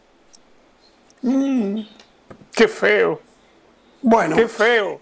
Ahí tenemos entonces eh, los grupos disputados hoy, todos los resultados. Em, yo vi el partido eh, de el Leipzig con el Real Madrid, miré de reojo el partido del Paris Saint Germain con el Maccabi Haifa eh, y tengo que decir simplemente que hoy el Real Madrid eh, a los 20 minutos podría estar perdiendo 3 a 0. erraron goles increíbles los, los alemanes que igual ganaban igual ganaban 2 a 0 a los 18 minutos, pero seguramente por lo menos un gol más pudieron haber hecho. Una vez más, Courtois eh, me recordaba la final de la Champions siendo la figura, el Madrid desbordado, no podía ser Piecho Omení el de los 100 millones de euros, eh, Camavinga un poco mejor, estaba desencajado Tony Cross, en el fondo eh, perdía las referencias Rudiger que jugó gratis. A los siete minutos, Rudiger mete una plancha que solamente porque el VAR tiene camiseta no fue roja. Cualquier otro jugador de otro equipo era expulsión. Siete minutos, ¿eh? Siete minutos de comenzado el partido. Y después de los 30 minutos del primer tiempo, el Madrid encontró el tono. Eh, es cierto, el Madrid jugó con muchísimos suplentes, seis suplentes podríamos decir. Lo único que, eh, mirando las alineaciones de los dos lados, yo me pregunto cuántos, cuántos del Leipzig serían titulares ante estos suplentes en el Real Madrid. ¿Cuántos jugadores del Leipzig desplazarían a alguno de estos suplentes en el Real Madrid. Y no sé si más de uno o dos máximo. Esa es la verdad, a pesar de que jugaron con suplentes. El Real Madrid, sin el respaldo de sus grandes figuras, que sin duda lo son Benzema, Modric eh, y Valverde, eh, no tiene Mm. eh, el respaldo de un equipo. Le cuesta muchísimo jugar como equipo. Sabemos que el Real Madrid gana en base a sus grandes figuras que vaya si las tiene. Terminó ganando 3 a 2 el conjunto alemán. No le cambia nada al Madrid, más allá de lo que decía recién del Valle, eh, que perdió un invicto, que eso es relativo porque algún día se tiene que perder el invicto. ¿eh? Y por el otro lado, estaba viendo de reojo, reitero, el partido del Paris Saint Germain. Lo de Messi, ya no hay palabras. ¿eh? Lo de Messi ya no hay palabras. Hizo dos goles, no sé si hizo dos o tres asistencias. No queme los dos temes. o tres No asistencias. Jorge. Eh, eh, es impresionante. Es el mejor goleador de la historia de la Champions. Es el mejor goleador de la historia de la Champions. No, no, no, ese es. Cristiano. No, no, no, no. Vamos a informar bien, muchachos. ¿Cuántos partidos jugó? ¿Cuántos goles tiene? Vamos a informar bien. El día Tengo que el número llegue de a jugar la cantidad de partidos que lleva jugado Cristiano, que deben ser 30 o 40 más que Messi, entonces allí podremos comparar. Hoy, cantidad de partidos, goles, el mejor Disparate. goleador de la historia de la Champions es Leo Messi. En volumen, Pero para por jugar la esa gran cantidad de cantidad de partidos- partidos, es más, creo, no estoy seguro, creo que por encima de Cristiano, partidos, goles está Lewandowski. Creo, creo. Para, jugar esa cantidad de partidos, Jorge, hay que llegar a las finales y hay que Está ganarla. bien, perfecto, no importa. Yo voy directamente, es el mejor goleador de la Champions en la historia, Leo Messi. Pero es que es un dato erróneo. goles, Efectividad. Es un dato erróneo. Está manipulando el dato. A ver, es un dato erróneo decir la cantidad de partidos, los goles que hizo. ¿Cuál es el promedio por partido? Es un dato. Ah, perfecto. Usted puede decir que tiene el mejor No, no. promedio de gol. 183. El mejor Eso es de distinto. gol. Pero el máximo son goleador en la 183 historia de la partidos. Champions es No, el, Cristiano el Ronaldo. volumen de goles es Cristiano Ronaldo que jugó. ¿Cuántos partidos más jugó? Pereira creo que me lo está diciendo, ¿no? 23, eh, 23 partidos más. Por la estadística que tengo aquí 23 en la mano en este partidos más. momento. Veinte- y, 23 y partidos creo más. que hay unos 10 goles de ¿Qué? Creo que hay unos 10 goles de diferencia. Si hacemos el promedio es de goles por decir- partido y lo multiplicamos por 10, me gustaría saber dónde está Messi. Me gustaría saber dónde Jorge, está Messi. pero, Sí. pero eso es No, subjetivo, sé, porque es como decir, hoy Messi hace los goles y Cristiano no está jugando la Champions. Está bien. No, yo- aparte de eso, aparte de eso, aparte de eso. Bueno, señoras y señores, eh, esto es nada más para empezar. eh. Después vamos a, a- ahondar un poco más en el tema Paris Saint Germain, el tridente que tiene, el rival que tuvo. Y me dicen que la- no hay campeonato como la Champions. Por Dios. Pero bueno, lo- los voy escuchando. Pereira lo escucho. No sé qué mire usted, no sé qué análisis tiene para contarnos. ¿Usted tiene para Vale. hablar hoy de la selección mexicana? Me mandó un mensaje temprano. Me había olvidado de eso, ¿no? ¿Ah, Sí, sí? sí, sí, hablar de la selección mexicana. Sí, mucha Me información. dijo, tengo que hablar hoy de la selección mexicana. Tengo datos Sí. muy buenos. No sé de qué se trata. Muy buena información, muy buena información de la ¿Ah, selección sí? mexicana. Sí, sí, absolutamente todo. Temas vinculados. Tenemos con los Martino, 31 que van, ¿eh? Jugadores. Tenemos los 31 que van a. Girona previo al Mundial, ¿eh? Después hay que cortar cinco. Perfecto. Hoy los tenemos los Usted 31. da la información, usted da la información, eh, esa que todo el mundo la conoce, los 31. Yo la información que la gente no conoce. Que la gente Ah, no se ha enterado. O sea, lo Yo mío no ratito. sirve. Lo importante es lo suyo. Lo mío no sirve. No, todo suma, todo suma. Ah, está Pero bien, pero me tiene que ningunear, me tiene que rebajar. fácil. Cual- Cualquiera se mete en la computadora, cualquiera se mete en cualquier página informativa de deportes y termina consiguiendo esa información. Pero bueno, eh, vi algo del Madrid, sí, vi algo del Madrid. La verdad, hoy cometí un error.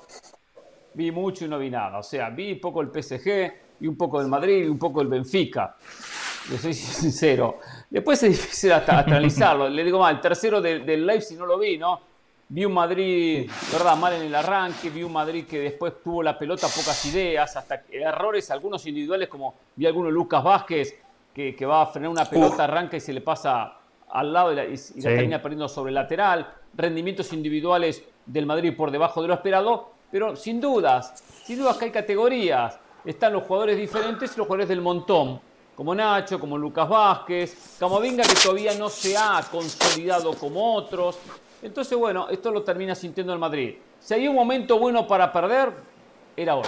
Era hoy. Hoy era el momento para perder para este Real Madrid. Porque ya está terminando el semestre, por lo menos esta, esta etapa de la temporada, porque en la liga no puede dejar puntos, porque en la Champions ya está en octavos, claro, tiene que cerrar bien para terminar primero. Importantísimo terminar primero. Y es un equipo que le hemos dicho, tiene su idea de juego, pero lo basa en individualidades y no con ¿Cómo lo disimula? ¿Cómo lo disimula? Luca, Luca sí, pero eso le pasa a cualquier equipo. A cualquier equipo que pone 5 o 6 suplentes la idea lo termina juego? sintiendo. ¿Cómo la disimula? ¿Cómo la Lo disimula? termina. No, tiene una idea de juego. Acá, acá mostramos que tiene una idea de juego. Y acá lo mostramos. Lo mostramos previo al clásico, lo mostramos después del clásico.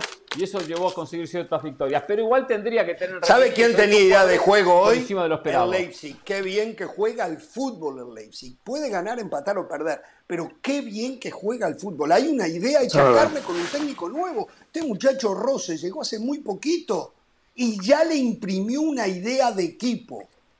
Algo que el Madrid la esconde. La tiene capaz, pero la esconde. No, sí la tiene, sí la tiene, la idea de juego la tiene. Que después estoy saca- voy a sacar el promedio, voy a sacar el promedio de goles. Estoy casualmente con la calculadora en la, en la mano, ¿no? Promedio de goles. Mire que el promedio no le gusta a la gente acá, ¿eh? El pro- para ellos no cuenta el promedio, ¿eh? Para ellos No, cuenta no, el sí cuenta. Sí cuenta el promedio, pero Usted no lo engañemos pidió. a la gente.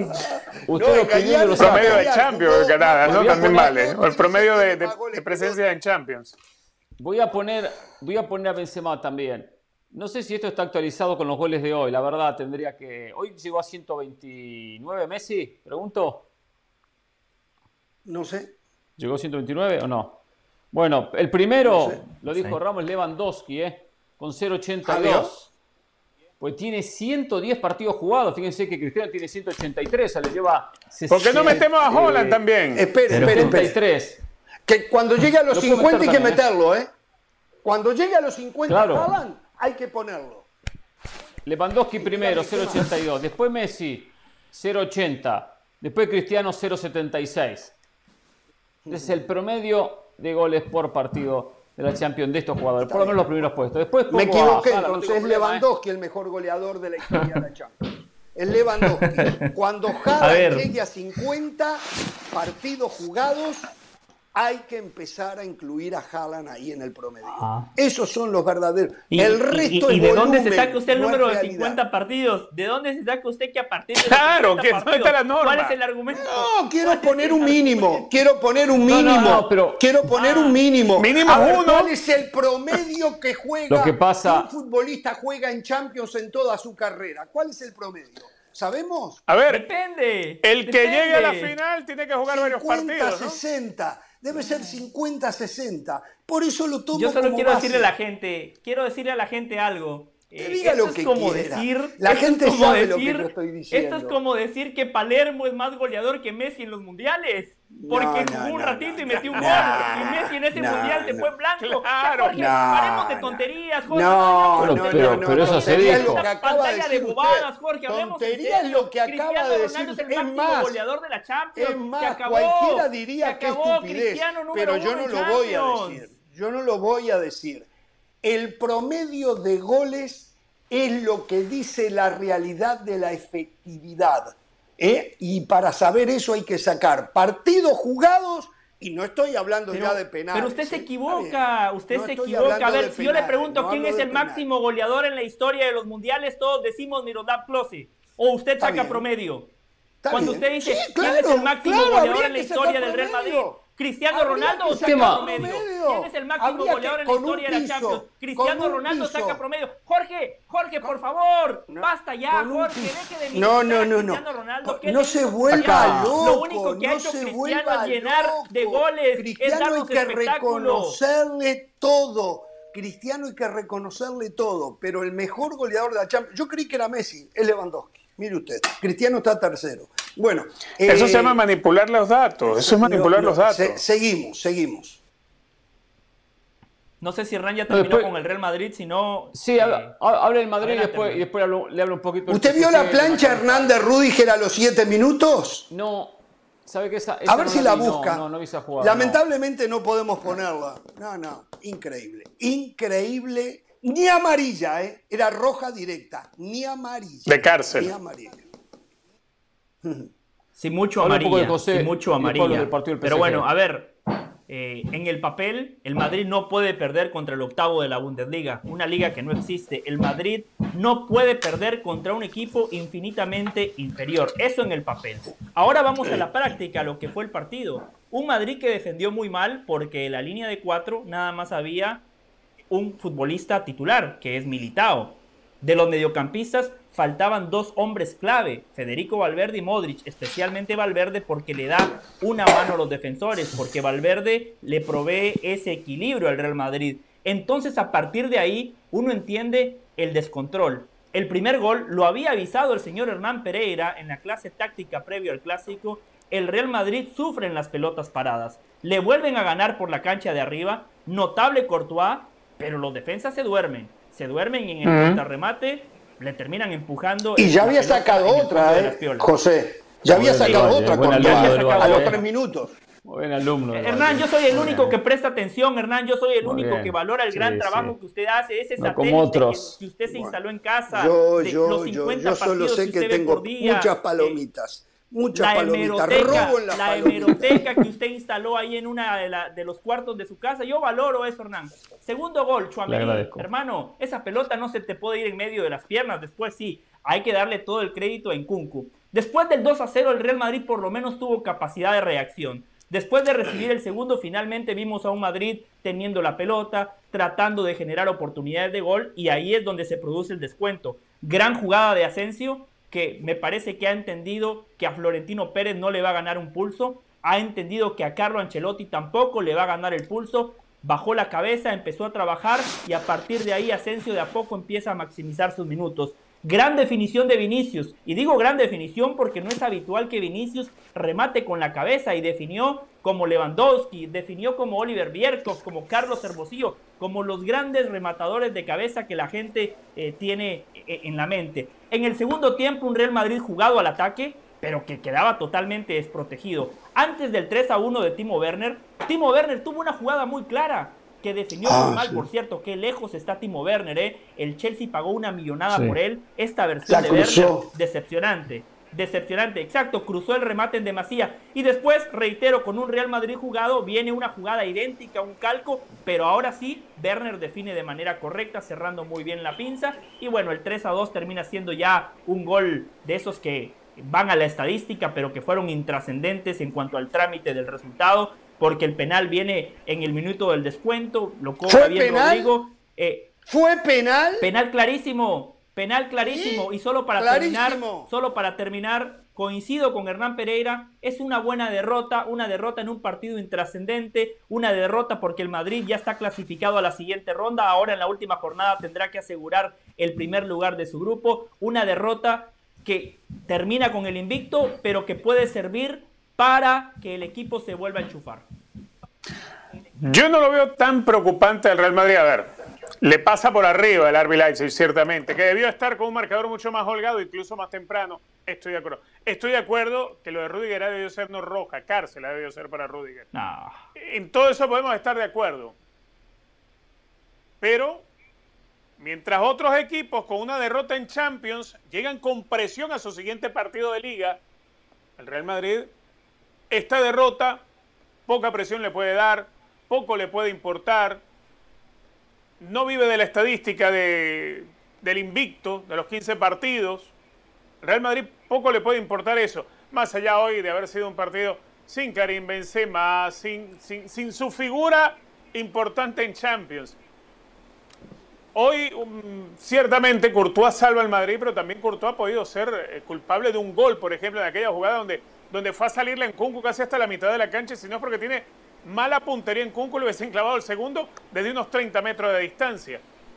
A ver, este es, lo podemos tomar como un partidito aislado del Real Madrid, superado en todo, en todo, como me lo quieran poner, pero que no le afecta para nada.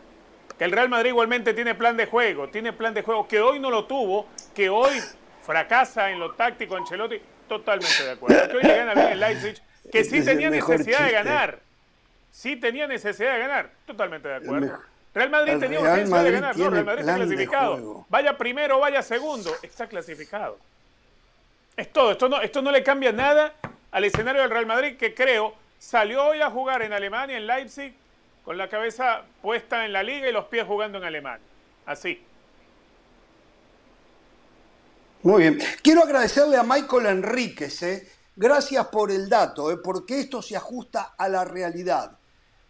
Si es así como él lo dice, ¿eh? dice, para Jorge Ramos el máximo goleador en la historia de los mundiales es el húngaro Sandor Kosic, con promedio de 2.20 goles por partido y le sigue eh, Jas Fontaine, el, legendario Jan Fontaine con promedio de 2.17. Para el señor Ramos no existe Miroslav Klos ni Ronaldo Nazario. No, no, no. Es efectividad. Ellos hicieron en volumen más cantidad de goles, pero en efectividad por partido ninguno de los dos puede superar a los dos primeros. Eso hay que tenerlo bien claro. Efectividad por Bueno, a partir de ahora, cuando hable de goleadores, traiga el promedio de todos, ¿eh? A partir de ahora. Bueno, lógicamente, cuando hablamos de una liga, normalmente, normalmente se juega la misma cantidad de partidos por cada uno de los candidatos. Una pregunta, Jorge, una pregunta. En el promedio de goles, ¿en dónde aparece Luis Suárez, que pasó cinco años sin marcar un gol como visitante en Champions? Eh, promedio de gol, Luis Suárez. Usted tendría que lavarse la boquita del Luis Suárez. Le voy a explicar por qué. Los otros días, usted em, hablaba todo orgulloso de eh, Benzema. Le voy a dar un dato de Benzema. Ganó el balón de oro, ganó el balón de oro en esta temporada. Cuidado que yo estaba de acuerdo. ¿eh?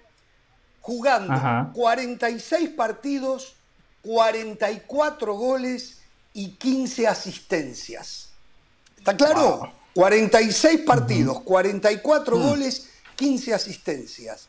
Luis Suárez, impresionante. en la temporada 15-16, donde estaba el monstruo de Messi, el fenómeno de Cristiano, jugó 53 partidos, hizo 62 goles, hizo 25 asistencias y no le dieron el balón de oro. Y fue muy superior a lo que hizo Benzema recién. Muy superior, no superior, muy superior. Ahora para Benzema es todo más fácil.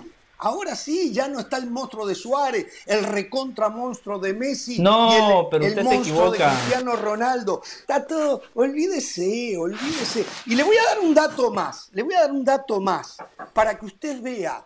En estos, en estos momentos, hoy jugó medio tiempo Erling Haaland, en 11 partidos en esta temporada lleva convertido 17 goles a un promedio de un gol 65 por partido. Hace un gol cada 54 minutos.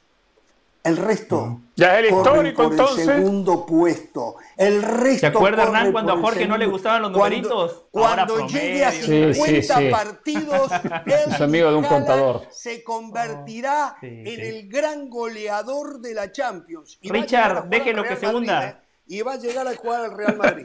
Eh, tengo que hacer pausa, señores, tengo que hacer pausa. ¿eh? Vamos a la pausa. Qué rápido se fue la media hora. ¿eh? Vamos a la paz. ¿A cuánto está Messi ya de Cristiano en la Champions? 10, 11 goles, ¿no? Eh, sí, por ahí, sí, 11, 11 goles. Tiemblan las patitas, ¿eh? Tiemblan las goles, del Valle, del Valle. No, no. Pero es Lewandowski el máximo goleador, ¿no? Le voy Pero a usted dar nos un acaba de decir que es Lewandowski el máximo goleador. Barata. Vamos a la pausa. Bueno. No, pero Messi ya superó a Cristiano y no eso acaba de decir usted, pues que levantó ah. O sea, póngase a...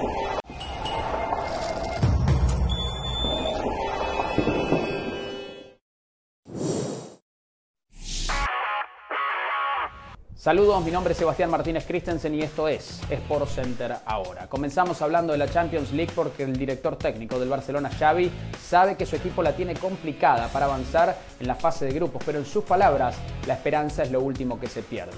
El Barcelona ya jugará el partido del miércoles ante el Bayern Múnich sabiendo si tiene o no posibilidades de avanzar más allá de la fase de grupos. Para ello necesita un resultado positivo por parte del Victoria Plissen en el Giuseppe Meazza ante el conjunto del Inter Milán. Una proposición complicada, pero más complicado aún tal vez sería ganarle al Bayern Múnich el Barcelona. Solo le ha ganado en dos de los últimos 14 enfrentamientos. Hablamos de la Premier League y específicamente de Cristiano Ronaldo que vuelve a entrenar a la par de sus compañeros en el Manchester United. Hay que recordar que el portugués fue separado del plantel luego de negarse a ingresar como suplente en el partido en el cual el Manchester United le ganó por 2 a 0 al Tottenham. La realidad es que Eric Ten Hag tomó esa medida disciplinaria pero ahora volvería a estar en la convocatoria de caro al partido Europa League ante el Chelsea. Finalizamos hablando del Emir de Qatar y la Copa del Mundo quien dijo que se está llevando a cabo una campaña escandalosa en contra de su país, aquellos que se expresan en contra de Qatar como sede del Mundial por haber violado en reiteradas ocasiones los derechos humanos. El Emir salió con los tapones de punta diciendo que es una campaña predeterminada para ensuciar la reputación de su país. A veces tal vez es mejor mirarse al espejo. Sport Center todos los días, 1 de la mañana, horario del este, 10 de la noche, horario del Pacífico.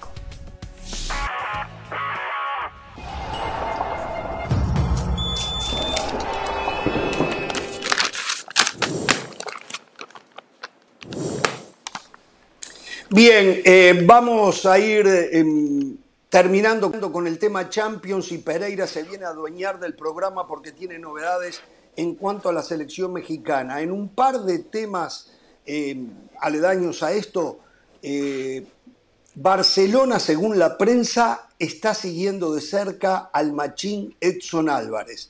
Teniendo en cuenta que Busquets está en su último año con el equipo culé, piensan, dicen medios de prensa en Europa, que Edson Álvarez sería un posible reemplazante de Busquets.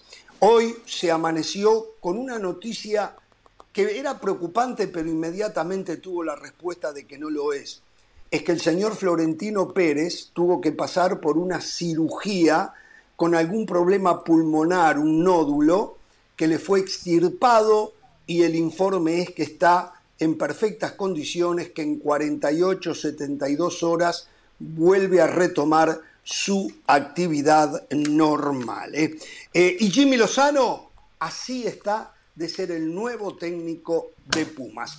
Volvemos entonces con el tema Champions, algo que haya quedado eh, para agregar a lo que ya se está diciendo. Lo escucho, Richard, a usted.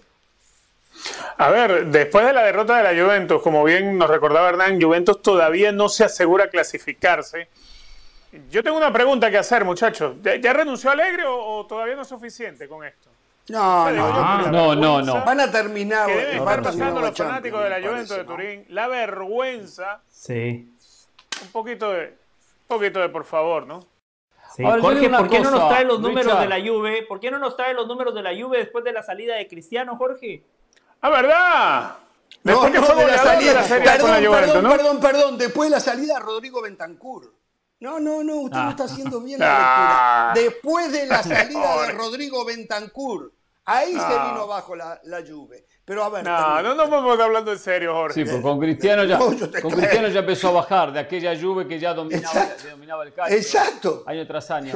Yo digo, Allegri, Allegri no recuerdo cuántos años consecutivos ganó eh, el calcio con la Juve fue finalista de aquella Champions. Demostró tener capacidad para dirigir a la Juve. Hoy le falta plantel, recambio, eh, vaya a saber qué situación interna que uno desconoce. Yo no despediría a, Allegri, eh, porque ella demostró su capacidad al frente de este equipo. Hay que tener también jugadores. Y este equipo no se ha renovado bien, no ha hecho bien las cosas y bueno, hoy está donde está, en la Champions y en la propia Liga Italiana. Acá no es cuestión del técnico, ¿eh? el técnico ya muestra éxito en otra etapa de su carrera, con el mismo equipo. Sí. Jorge, y un comentario nada más que, yo quiero vertir sobre el Shakhtar. Impresionante cómo juega este equipo, ¿no? Tomando en cuenta todo lo que están pasando extra cancha.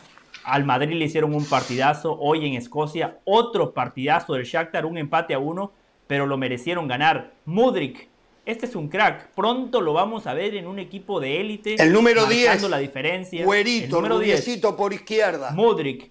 Metió un golazo, metió un golazo, la manera de conducir la pelota, cómo va haciendo la diagonal. Hizo la gran Messi, solo que de izquierda a derecha para definir con la pierna derecha. Messi lo, lo hace de derecha a izquierda Seguro, para derecha definir con la zurda.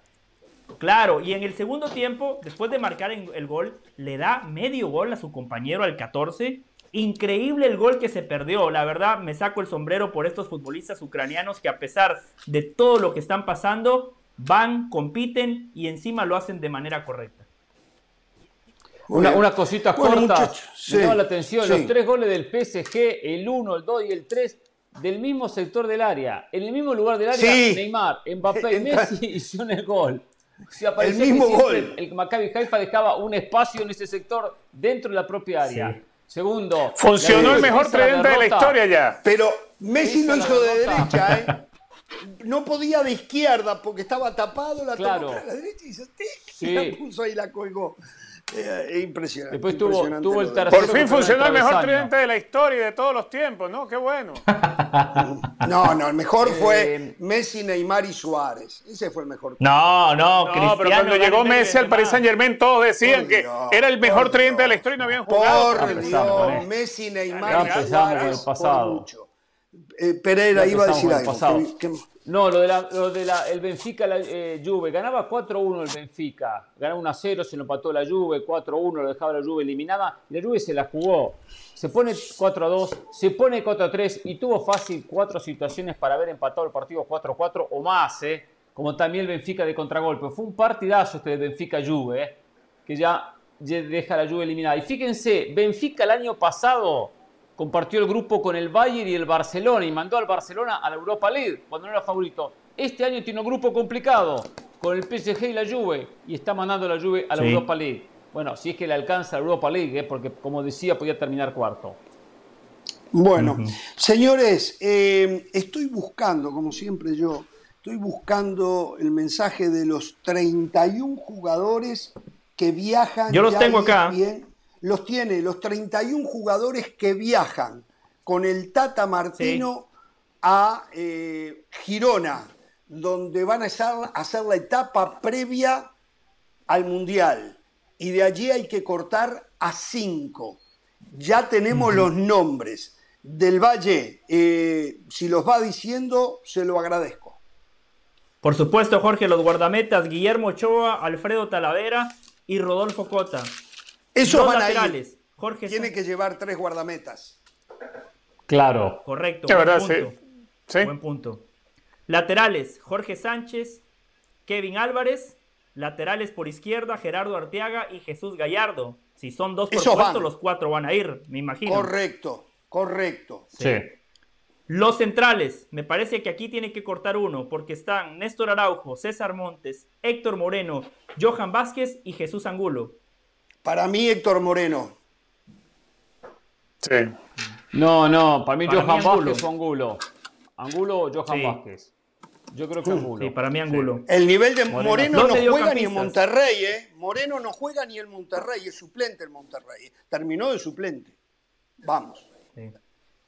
Mediocampistas, Edson Álvarez, Luis Chávez, Andrés Guardado, Héctor Herrera, Eric Gutiérrez, Eric Sánchez, Luis Romo, Charlie Rodríguez y Orbelín Pineda. Orbelín Pineda para afuera. No sé si Eric Sánchez no queda afuera. Sí. Más, el otro sería 31. 31. Mm, son en total, o sea que tiene que cortar 5. Sí. Claro. Para mí, un central que ya dijimos, dos de esta lista de mediocampistas y seguramente un par de delanteros, porque los delanteros incluidos en esta lista de 31 son Tecatito Corona, Uriel Antuna, Diego Laines, Roberto Alvarado, Irving Lozano, Alexis Vega, Raúl Alonso Jiménez, Rogelio Funes Mori, Henry Martín y Santiago Jiménez. Ah, pero bueno, ahí es fijo. por lo menos. Ahí es fijo, Santiago Jiménez o Raúl Jiménez. Si Raúl Jiménez llega, Santiago Jiménez queda fuera. Si Raúl Jiménez llega por, por, la cuestión física, llega Santiago Jiménez. Y la cuestión de Tecatito, también. Exactamente, lo que hemos mencionado. Si llega a Corona, queda O sea, ya ha descartado totalmente Chicharito. Chicharito descartado. Ahí estarían los cinco. Ahí estarían los cinco. Ahí estarían los cinco. Le voy a contar por qué está descartado Chicharito. Épale, ¿por ¿Cómo qué? Porque tengo, tengo, tengo tantos detalles. Yo tengo que cuidarme tengo que cuidarme lo que digo. Ah, sí, usted le mandó un mensaje a Jorge, ¿no? Sí, sí, sí, me dijo, quiero hablar, tengo cosas para contar me dieron unas la palabras. mexicana, pero Sí, ahora sí, viene sí, con el cuento sí. que se tiene que cuidar. No, tengo No, que cuidar de suéltelo, Chicharito, Hernán. porque mi informante, mi informante, mi informante, tengo un tipo que la verdad muy macanudo, fue, me dijo, me contó, buena gente, el tipo, mira, pasó, está pasando esto, lo otro, me contó qué pasa en Europa con los jugadores, qué opinan los jugadores que están en Europa, qué pasa en México, me, me dio mucha información. Y dentro de esa información me dijo unas palabras de Chicharito, Chicharito, ta, ta, ta, ta, ta, y eso no lo puedo repetir al aire, no lo puedo repetir al aire. Entonces voy a intentar acomodarlo ¿Pero lo con puede palabras, parafrasear? me va- Ustedes me van a ayudar, ustedes me van a ayudar, pero voy a dejar para, para después, mientras voy Ah. pensando un poco la idea. ¿eh? Pero, Eh, empiezo a compartir información con ustedes. Información con ustedes. Por ejemplo, por ejemplo, ayer se vinculó a la selección Memo Ochoa y está muy contento Martino. Eso es lo que quiere. Dice jugadores, jugadores comprometidos. Memo Ochoa tenía que reportarse a la selección el miércoles. Llegó el lunes. Llegó el lunes. Como había jugado con la América, por supuesto, se le da 48 horas de descanso, lunes y martes, para que descanse, se conecte con su familia, previo a la concentración. El lunes ya estaba ahí. Y eso es lo que dice Martino. Eso es lo que me gusta. Jugadores comprometidos, que no perdieron tiempo. Apenas se desvinculó del América, ya estaba con la selección. Eh, por ejemplo, algo que él piensa muy diferente, el caso de Sendejas. Sé que hoy, por lo que me cuentan, Martino, en el tema Sendejas, siempre hubo de Sendejas un titubeo. Me voy a Estados Unidos, no, me voy a México, no, voy con México, no, voy con Estados Unidos. Y Martino piensa que si el jugador no se identifica con querer vestir los colores de una selección, no se mata por esa selección, no vale la pena convocarlo. No vale la pena Tiene convocarlo. razón. Muy bien. Y Tiene razón. es una Muy cosa bien. que va para aquí y para allá, para un lado y para el otro. Y por eso no tiene espacio en la selección. Por eso él aplaude lo del el propio eh, Chicharito. eh, Lo de Chicharito, perdón, lo de Choa. Eh, Usted quiere ejemplo, hablar de Chicharito, ¿eh? claro. se le salen por Sí, las sí, orejas sí. los carteles de. Chicharito, por la nariz, por la- en cada agujero que tiene en su cuerpo tiene muy- salen carteles de Chicharito. ¿eh? Sí, sí, sí, sí, tiene, es verdad, es verdad, es verdad. Por ejemplo, el Carlos Vela, Vela él tiene muy claro, cuando habló con él en el 19, dice, Vela me dijo, no quiero estar en la selección, no lo ve comprometido, no le gusta convencer a una persona que no está comprometido con una, con una causa, con una selección. Por lo tanto, por eso lo descartó y no tiene, y no tiene espacio. Un Tata Martino que me contaron que está muy, pero muy informado de cómo juega Polonia, de cómo juega Argentina, de cómo juega Arabia Saudita, y él ya, está, ya tiene en mente cómo le va a jugar a cada una de las selecciones, independientemente que Es después tendrá que hacer retoques dependiendo cómo se vaya desarrollando el grupo y también, por supuesto, el desarrollo y el rendimiento de sus jugadores. Hasta ya tiene en mente, me contaron, los 11 jugadores para el partido inaugural. Ya lo tiene en la cabeza. ¿Cómo? Los 11 titulares. ¿Ya tiene los Sí, sí, sí, titulares los para enfrentar Los a tiene, Polonia? los tiene. Sí, sí, sí. No, por supuesto, después puede llegar a cambiar algo, como siempre, ¿no?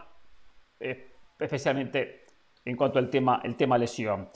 Eh, algo que creo que comentó por ahí, creo que comentó, él está, estuvo analizando mucho, estuvo analizando mucho eh, el trabajo de México en los mundiales, porque a México le ha ido mal en los mundiales o Ah. solamente llega a octavos de final. Y se ha dado Sí. cuenta, se ha dado cuenta que uno de los problemas que tiene México ante selecciones potentes, fuertes, que los partidos no los cierra bien, que no cierra bien partidos. Porque le pasó contra Alemania en el 98, contra Argentina en el 2006, le pasó contra Holanda, le pasó muchos partidos que el cierre de México no es, no es bueno. Desconcentración, eh, eh, cuestiones físicas. Bueno, está trabajando en esos aspectos para que México, a través de ciertos ejercicios que él está llevando a cabo, tenga mejores cierres de partido. Mejores cierres de partido. Que el futbolista tenga la misma concentración de minuto 1 a minuto 90 para que no baje su rendimiento en esa recta final, que es casualmente donde en muchas ocasiones lo ha, lo ha dejado fuera del Mundial.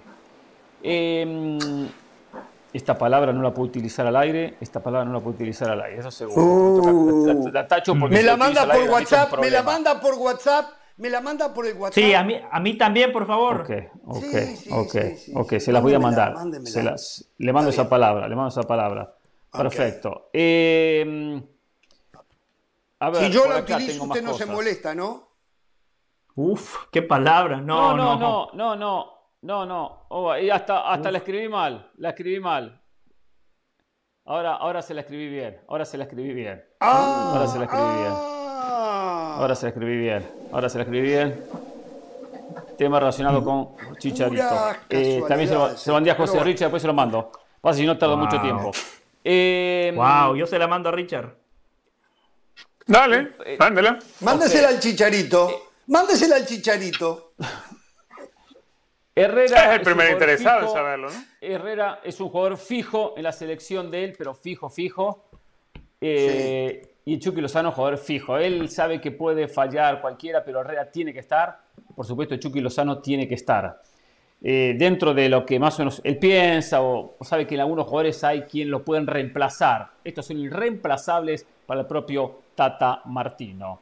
Tata Martino en los últimos días eh, estuvo reunido con los familiares, los familiares, dígase novias, esposas, madres, padres, de todos los jugadores que va a llevar a la Copa del Mundo. Eh, y les explicó cómo es el proceso en el Mundial, familiares que piensan viajar a Qatar, que van a apoyar la selección, que van a estar dentro de ese grupo de eh, personas que a través de la federación consiguen entradas y acceso para los partidos. Por supuesto, porque es una recompensa hacia los jugadores, ¿no? Y quieren, poner, Claro. quieren tener a sus familiares en, la, en, la, en el Mundial y en vivo, que es, lo acostumbra hacer todas las selecciones. Entonces hay facilidades de parte de la federación, en traslados, en entradas, en, eh, en hoteles. Y se dio la tarea de estar en la casa de cada uno de los familiares para ¿O fue a la casa de cada uno? Sí. Qué bien. Ese es un trabajo de hormiga, ¿eh? Un De hormiga. Hace 31 tiempo hay que lo- Un trabajo de hormiga. que lo viene, que lo viene realizando. Primero yo no terminé de entender porque me contaban que, mi amigo me cuenta que lo que le explicaba era, bueno, las entradas las recogen comúnmente en tal momento y las recogen aquí, tantas horas previo al partido, y en el tema del hospedaje es así, y el transporte es así, y bla, todo eso. Y en ese momento no terminaba yo de entender cuál era la idea. Digo, ¿qué está haciendo ahora Martino? ¿Manejando una empresa de, de, de viaje, de turismo? No, no, no, no. Después entendí, entendí cuál es el mensaje. Acá lo que Martino quiere y lo que ha hecho con todos los familiares es que no molesten a los jugadores en las horas previas al partido. Porque es típico, y ya lo vivió Martino, debe tener la experiencia quizás con Paraguay cuando dirigió el Mundial, o en algún otro torneo, que cuando personas que están con la cabeza en las nubes, en otra cosa, y no reciben las entradas, y viene el partido, el jugador está en el ómnibus, en el camión, rumbo al estadio, y llega el mensaje por, por WhatsApp. Hijo, ¿dónde recojo las entradas?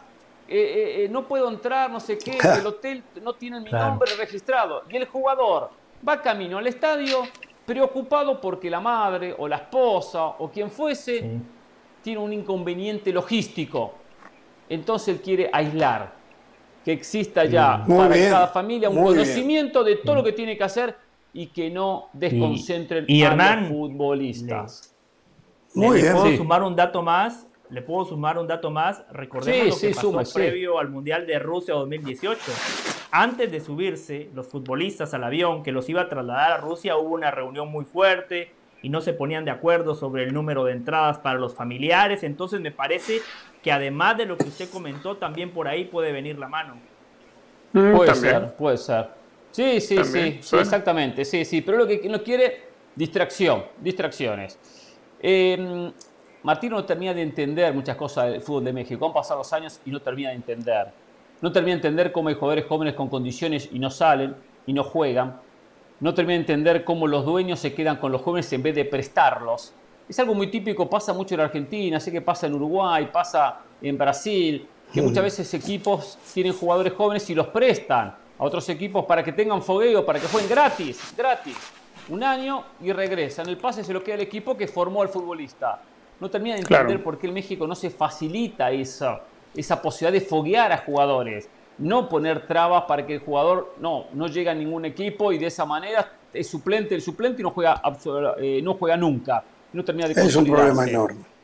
no termina, de, no termina de, de entender. Se da cuenta que el futbolista mexicano es muy cómodo, es cómodo, y de esa manera no, no, no viaja, no quiere ir al extranjero, está en el confort que siempre hemos, hemos comentado. Eh, eh, me cuentan también que esto lo marco aquí para después, porque esto es importante. En el tema Chicharito, y no lo que voy a contar, sino otra cosa, en sí los jugadores que están en Europa. No, no diga la palabra, ¿eh? No la diga, no. no, no, no. no, no, se puede. No se puede. Yo no me atrevo, yo no me atrevo. Los jugadores que están en Europa están contentos que no esté Chicharito. Están contentos que no, están, no está Chicharito. Y ellos asumen, asumen que su rendimiento bajó y que fue producto de la confianza. El futbolista mexicano de selección sabe que ha perdido la confianza. Las derrotas ante Estados Unidos y ante Canadá les bajó la confianza, la autoestima, sumado a la presión mediática y los ha hecho jugar mal. Hoy ha perdido la confianza. También hay que agregar rendimiento de jugadores que no han estado a la altura de lo esperado. Eh, por lesiones o por diferentes factores, como pasó con Raúl Jiménez. Eso ha llevado a que México ha bajado su rendimiento. El futbolista hoy no dice, porque no entiendo a Martino, porque Martino me marea, porque Martino tácticamente. No, no, para nada. Están contentos, están muy contentos con, con Martino. A mí me dicen, y esto no puedo decir que sea verdad, me dicen que el grupo está mucho mejor que el grupo que viajaba al 2018 que es mucho más sólido como grupo y que está mucho más unido como grupo que el que viajó. Pero sin embargo, a Osorio lo defendieron Pereira, ¿eh? Siempre sí, sí, no, no, por, eso le estoy dando la información, por eso dije, yo no opino sobre el tema, porque recuerdo que en la previa también había muy buen ambiente y supuestamente una excelente relación con Osorio.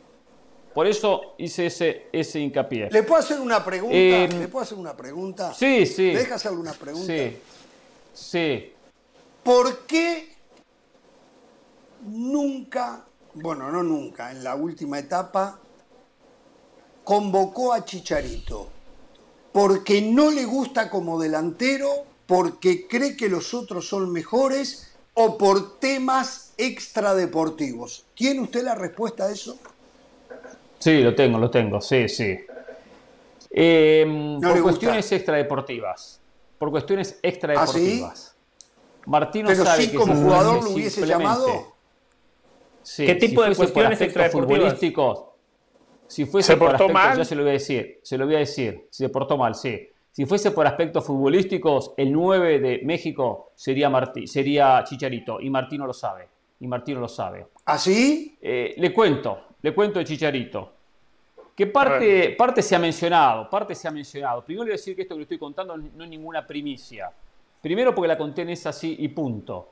Y segundo, porque hay cosas que se habían mencionado. o sea que usted tiene, tiene información codificada y elige a esa así como se me le antoja a usted y punto y, la cuenta ahí primero. Sí, sí, de acuerdo, de acuerdo. Ahí la conté primero. Son tres los que escuchan Ahora, pero bueno.